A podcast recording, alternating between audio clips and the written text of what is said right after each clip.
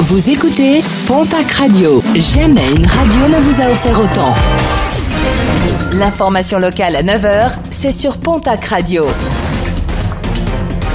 Bonjour Jean-Marc Courage Sénac. Très belle journée à vous toutes et vous tous. Grand comédien et metteur en scène talentueux, Maurice Sarrazin s'est éteint à l'âge de 98 ans, mardi à Luchon. En 40 ans, il avait monté plus de 150 pièces et donné plus de 5000 représentations. Fondateur du Grenier de Toulouse, il avait inspiré de nombreux professionnels du théâtre. Celui du Quai de la Dour à la Maison des associations de Tarbes porte d'ailleurs son nom. Douzième round ce jeudi contre la réforme des retraites avec de nombreux rassemblements organisés dans la région à Auch, Pau et Tarbes. La clé, ce sera bien sûr la mobilisation. Les autorités attendent d'ailleurs une baisse par rapport aux précédentes journées. Pas mal de perturbations également attendues du côté des transports en commun. La SNCF prévoit la circulation de 4 TGV sur 5 et de 3 TER sur 5. Une conférence pointée du doigt, celle organisée ce vendredi et ce samedi du côté du château de Caumont en Le Gers.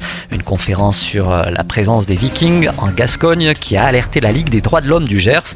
Elle met en garde sur la présence de certains intervenants parmi les historiens, archéologues et écrivains. Des intervenants qui, selon la LDH, développeraient des thèses très contestées par la communauté scientifique. La nouvelle République des Pyrénées s'intéresse ce jeudi à la station de Puangali. Le chiffre d'affaires s'établit cette année à 5 200 000 euros, soit une hausse de 10% par rapport à l'an dernier.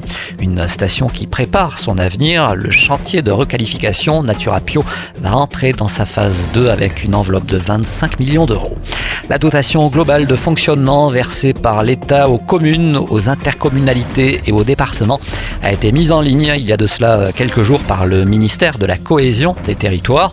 La ville de Pau obtient plus de 15,6 millions d'euros de DGF, plus de 14 millions d'euros pour la ville de Tarbes, plus de 6 millions d'euros pour Mont-de-Marsan, 5 millions d'euros pour Hoche, plus de 820 000 euros pour Saint-Gaudens.